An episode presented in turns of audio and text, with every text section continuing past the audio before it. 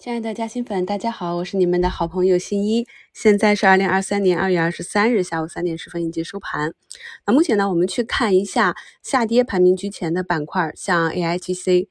ChatGPT、数字确权啊这些板块指数呢，今天是形成了一个均线粘合的破位断头杀。我们在过去的节目和课程中讲过啊，以前的散户呢，可能就是看着一只个股的分时波动去做买卖，那我们要学会。以更高的维度啊，从板块和整个大的市场周期来给我们个股买卖做参考。所以呢，在上周二三就提示过，这个板块短期已经出现滞涨了。那么上周四呢，这几个板块都是出现了天量的冲高回落的墓碑线，继续震荡了四五个交易日，大资金呢是持续的流出。近期呢，整体市场波动比较大，也是大资金的调仓换股。今天五评的评论也给大家写了，持续的震仓，等待破局啊！可以看到今天上证呢就是回踩了十日线，冲高去摸了昨天的高点附近啊。仔细看呢，又是一个微型的扩张型。今天券商想打头啊，带着往上走，但是没成啊，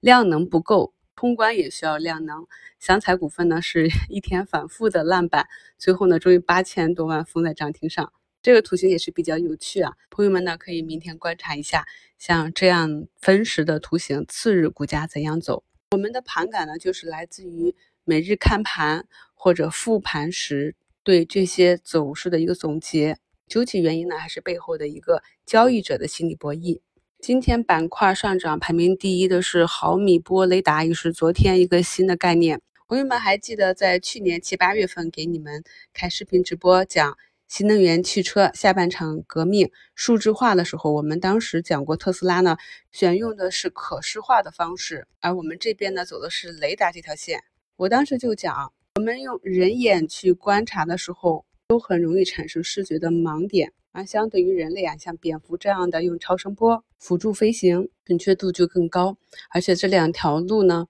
发展的方向和费用也是不同的。经过了大半年的时光，特斯拉还是终于认识到当时选择的错误。说回到这个板块内的个股，我们会发现近期有一些业绩比较好的，像底部的资源类啊，还有二零二一年风光过的新能源啊，光伏啊，锂电这一块，近期就是喋喋不休啊，偶尔的集体走出一两根阳线或者一小波行情，然后又进入了漫长的下跌中。明明估值已经很低了，怎么就没有资金去呢？我在以前的节目里跟大家去分析过这个情况，虽然说呢业绩比较好，也有发展的前景，但是呢由于前期介入的机构实在是太多了，所以呢外面的资金只敢进去做一个超跌反弹，不敢继续往上去推进，而场内的资金呢又想去兑现，所以就造成了过去风光的这个赛道股、旧的赛道股最近一年走的都非常的纠结。所以大家理解一下，在一个市场情绪周期向上的时候，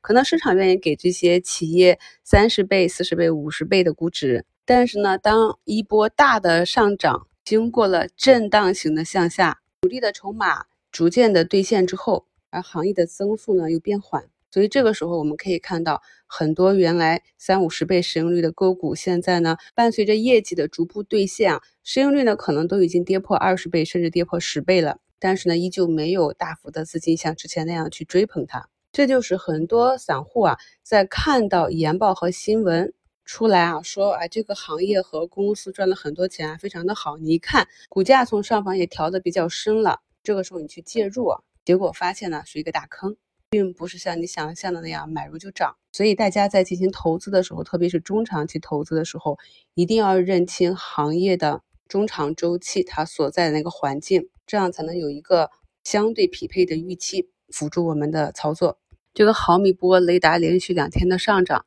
看了一下板块之内的个股，大部分呢也是调整了很长时间，没有什么老资金埋伏的。所以呢，我们作为一个新的大资金主力，如果想要参与这波行情的话，我们来想一想，你是会选择一个场内资金比较复杂的、潜伏着很多获利盘的呢，还是呢整体筹码下移、时间和空间都调整到位，然后等风来的板块呢？这个思路呢，在接下来一两年里，帮助我们去潜伏板块，去把握这个结构性牛市的行情是非常重要的。希望朋友们可以多理解一下。虽然呢这两天的走势比较纠结啊，很多朋友也是担心会再次调整啊、深调。但是大家去细看一下我们的上证啊，均线呢都已经基本走平。今天就不贴交割单了。那么大家试着去理解一下像这样的交易日的一个方式。首先呢，就是有很多板块和个股呢早盘是冲高的。如果呢你想要做差价，那么冲高的时候自然是要去做一个高抛的。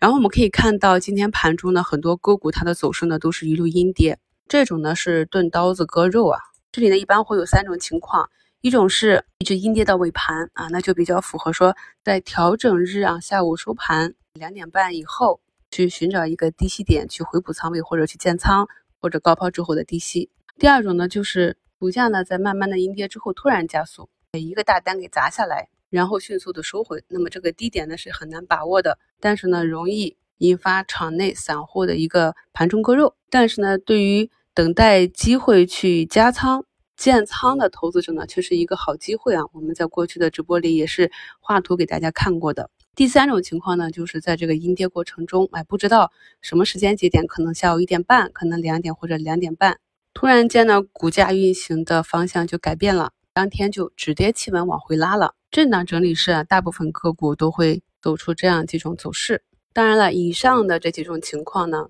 主要是用于分析你在当下还愿意持有的标的，并不是那些短期博弈的高位的标的。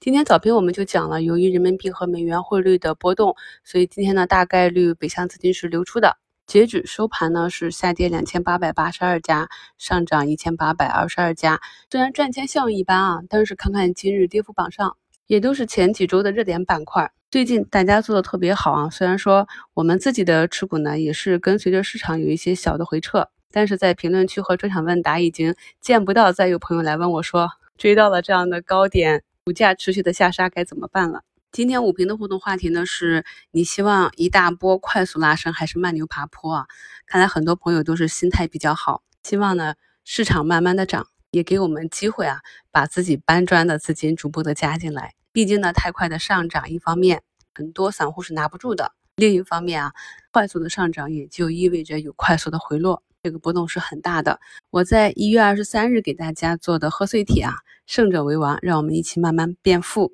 就明确讲到了这个获取财富的正确顺序应该是风险防控、成本管理、持续收益，做时间的朋友。对于中长期的持股来讲，短期的小涨小跌的波动，可以暂时的选择忽略。我们呢要去关注整个市场的大周期的方向以及企业成长的情况。感谢收听，我是你们的好朋友新一。